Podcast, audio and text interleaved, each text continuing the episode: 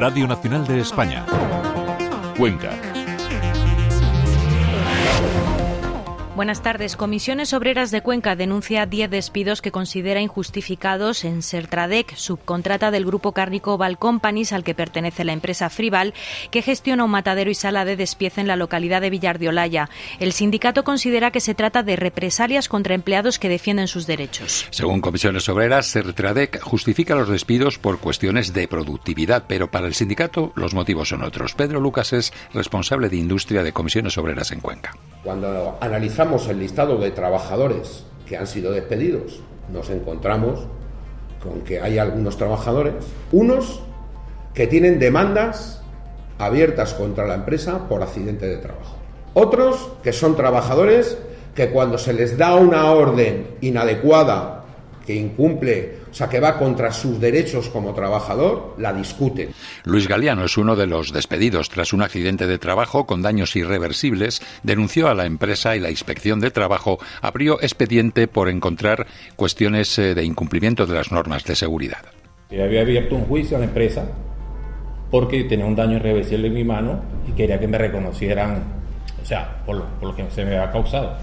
Y más sabiendo que hubo una inspección del trabajo en la cual me favorecía porque ellos decían de que hubo incumplimiento de las normas de seguridad del trabajo. Comisiones Obreras estudia estos despidos y no descarta acciones judiciales por vulneración de derechos fundamentales. Un apunte laboral más. Este mediodía se ha firmado el acuerdo de traslado colectivo para la plantilla de 90 trabajadores de la multinacional y de Logistic en Tarancón, que en abril cierra este, en este municipio con quien se recordamos, para continuar en Illescas, en Toledo. La Asociación de Usuarios de los Trenes Avant de Cuenca califica de abusivas y desproporcionadas las medidas antifraude para los abonos de Renfe que han empezado a funcionar este viernes. Desde hoy, los viajeros con abono no podrán formalizar dos trenes consecutivos en el mismo trayecto. Tampoco se podrá anular el billete con menos de una hora de antelación para la salida y se sancionará con tres meses sin poder comprar el abono subvencionado con el 50% del importe a quienes pierdan tres veces el tren. Escuchamos a Pablo López, portavoz de las asociaciones. Se trata una muestra más de cómo Renfe mata moscas a cañonazos siempre en prejuicio del usuario.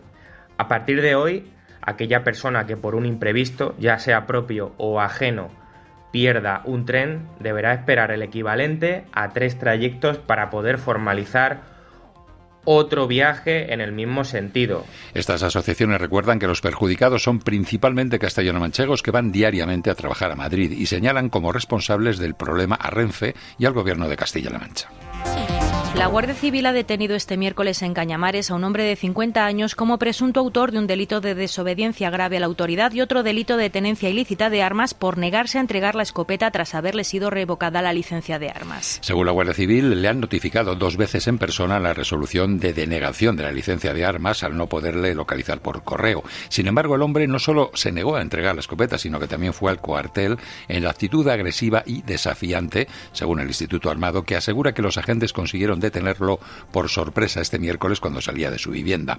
También indican que el detenido se negó a colaborar y que pudieron retirar el arma que encontraron oculta en el armario del dormitorio de la casa del detenido. Esta tarde a las siete y media los conquenses están llamados a una nueva concentración en la capital en apoyo al pueblo palestino. Son ya más de 30.000 los muertos en la franja de Gaza. Desde octubre en Radio Nacional, una de las portavoces de la plataforma Cuenca con Palestina, Esther Cañizares, ha expresado la impotencia entre las sucesivas masacres, masacres como la ocurrida ayer y la importancia de seguir apoyando a las víctimas. Pues la verdad es que estamos un poco cansadas ya también eh, y viendo que no parece que vaya a haber una luz así cercana nosotras, eh, ¿qué podemos hacer? Somos no más que ciudadanas y lo único que hacemos es pues reunirnos y mostrar nuestro apoyo a esta gente que desde aquí, desde nuestra pequeña ciudad, que es es lo único que nos queda. En la agenda deportiva, el Revi Cuenca viaja mañana a Santander para medirse al Blendio sin fin a las cinco y media de la tarde. Los cántabros son decimoquintos con siete puntos, mientras que los conquenses siguen decimoterceros con catorce. En fútbol, el Tarancón recibirá el sábado al Torrijos a las cinco. Ya el domingo, el líder, la Balompédica, jugará en casa a las cinco y media contra el Marchamalo. El San Clemente viajará a Toledo para enfrentarse al Cazalegas a mediodía. Y por último, el Quintanar del Rey recibirá a las cinco al Atlético Tomelloso. Así terminamos. Continúa la información en esta sintonía y en rtv.es.